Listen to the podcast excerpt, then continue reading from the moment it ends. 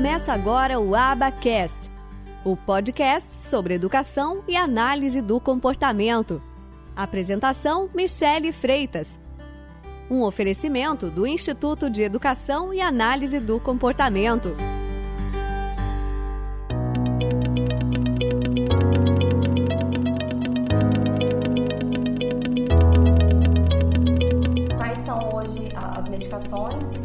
Sendo usadas para ajudar em alguns sintomas nas crianças?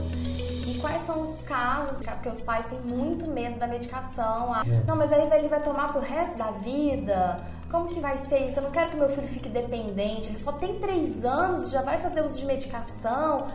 Muitas vezes os pais chegam até mesmo quando o senhor, depois de tanta experiência fazendo essa recomendação, os pais chegam a relutar. Nós estamos numa situação hoje em dia que realmente não existe medicação para autismo. As medicações que nós temos hoje são medicações para lidar com sintomas alvos que podem interferir com a eficácia das terapias. O tratamento do autismo hoje em dia é terapêutico. Uhum. A medicação simplesmente é um coadjuvante uhum. para permitir que essa terapia possa ser aplicada da maneira mais eficaz possível. Uhum. Dependendo de qual sintoma-alvo nós estamos falando, que pode ser comportamentos agressivos, automutilantes, obsessivos compulsivos, uhum. hiperatividade, etc., né? isso vai determinar com que a gente escolha que tipo de medicação possa ser usada.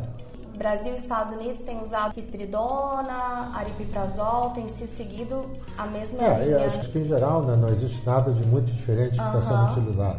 O que a gente tem que ter é um bom equilíbrio né, entre não termos receio de utilizar a medicação quando ela é indicada, mas por outro lado, de termos uma ideia muito clara de por que, que nós estamos utilizando. Sem excessos, ou seja, né? qual é o tipo de sintoma que nós estamos focando. Não é aceitável né, que nós tenhamos situações em que os pais nos Respondo para que essa medicação está sendo utilizada e a resposta sendo para tratar o autismo da criança. Uhum, Mas uhum. isso não existe. E então, nem para deixar as crianças dopadas, porque é. esse é um outro grande nós medo temos, dos pais. Nós temos que ter um equilíbrio entre entendermos a utilidade uhum. da medicação e o possível excesso do uso da medicação.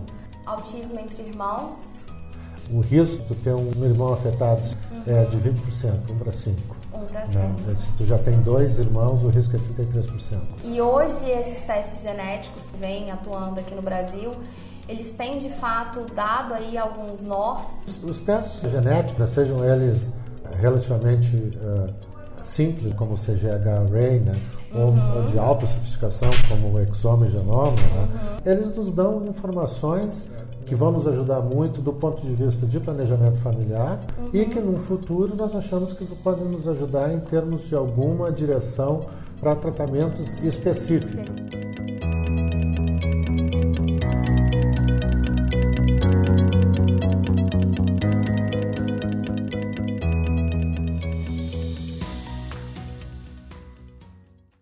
Esse podcast foi editado por Nós e Wise Produção de Podcast. Acesse facebook.com barra ou siga-nos no Instagram, arroba.